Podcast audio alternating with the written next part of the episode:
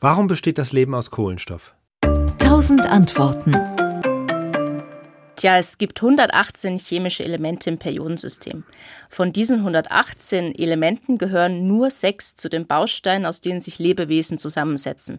Das sind Wasserstoff, Kohlenstoff, Stickstoff, Sauerstoff, Phosphor und Schwefel. Kohlenstoff ist mit Abstand der wichtigste dieser Bausteine.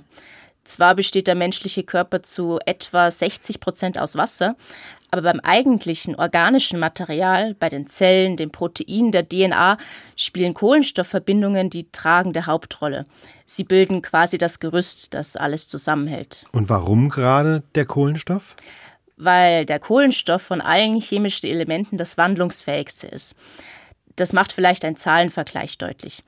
Die Chemie kennt etwa 200.000 anorganische Verbindungen, also das sind Verbindungen ohne Kohlenstoff. Das klingt zwar viel, aber das ist nichts im Vergleich zu 20 Millionen Verbindungen mit Kohlenstoff. Genau aus diesem Grund ist die organische Chemie, die sich ausschließlich mit Kohlenstoffverbindungen befasst, ein so riesiges Fachgebiet. Und was macht jetzt den Kohlenstoff so besonders, dass gerade er in der Lage ist, so viele verschiedene Verbindungen aufzubauen? Weil der Kohlenstoff im Gegensatz zu fast allen anderen Elementen in der Lage ist, vier Bindungen zu anderen Atomen einzugehen. Das heißt, er kann vier Nachbarn haben, sozusagen. Genau. Und das können dann Wasserstoff, Sauerstoff, Stickstoff, Phosphor oder Schwefel sein oder eben auch andere Kohlenstoffatome. Und für die gilt dann wieder das Gleiche. Und er kann sowohl einfach als auch Mehrfachbindungen aufbauen.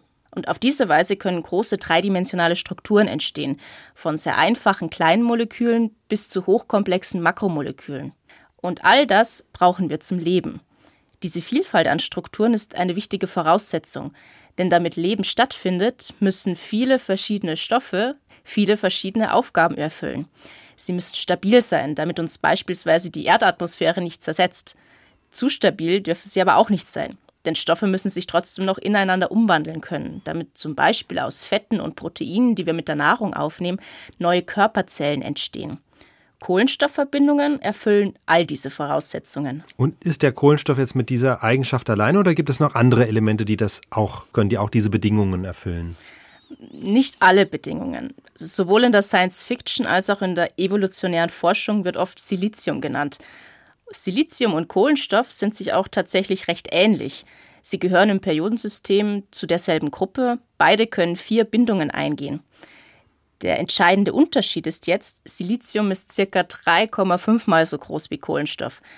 Und das macht in der Welt dieser kleinsten Teilchen schon eine Menge aus.